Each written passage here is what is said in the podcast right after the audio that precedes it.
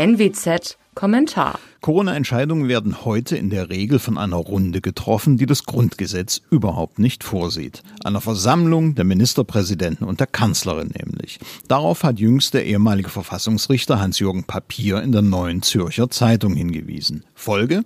Die Parlamente, die eigentlichen Herzkammern der Demokratie, werden schleichend entmachtet. Parlamentarismus heißt aber so, weil die vom Volke gewählten Parlamente entscheiden, und zwar nach breiter, intensiver öffentlicher Debatte und eben nicht unkontrollierte, intransparente Kungelrunden nach Art geheimer Konzilien. Ganz besonders gilt das, wenn es um so einschneidende Regelungen geht wie derzeit. Das mag mühsam sein, sichert aber Freiheiten. Wer es im Namen technokratischer Effizienzvergötterung nicht will, denkt antiparlamentarisch.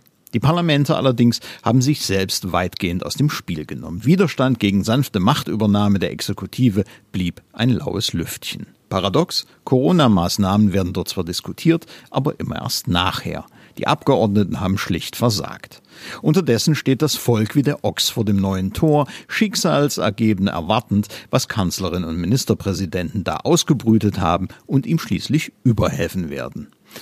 Dieser Lage hilft auch ein Gesetz nicht ab, das die Merkel-Koalition in den kommenden Tagen durch den Bundestag peitschen wird. Darin schafft sie tatsächlich nachträglich eine Art parlamentarische Rechtsgrundlage für Einschränkungen der Freiheit, wie wir sie heute schon kennen.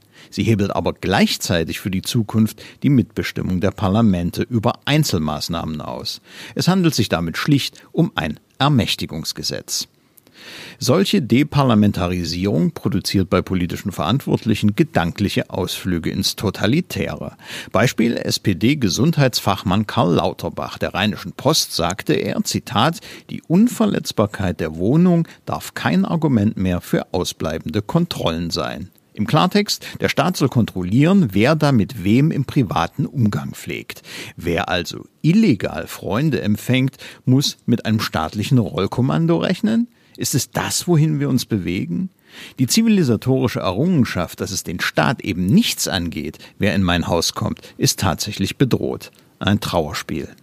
Was dem Roten recht erscheint, ist dem Schwarzen heutzutage billig. Thomas Röwekamp, CDU-Fraktionschef in der Bremer Bürgerschaft, fordert, jeder müsse verpflichtet werden, die Corona-App auf dem Handy zu installieren. Wer sich weigert, soll bestraft werden. Außerdem müsse der Staat per App die Kontakte eines jeden nachverfolgen können. Aber warum so zögerlich, Herr Röwekamp? Warum nicht jedem einfach einen Chip implantieren? Der würde totale Kontrolle über den widerspenstigen Bürger gewährleisten und das Problem der Nachverfolgbarkeit endgültig erledigen.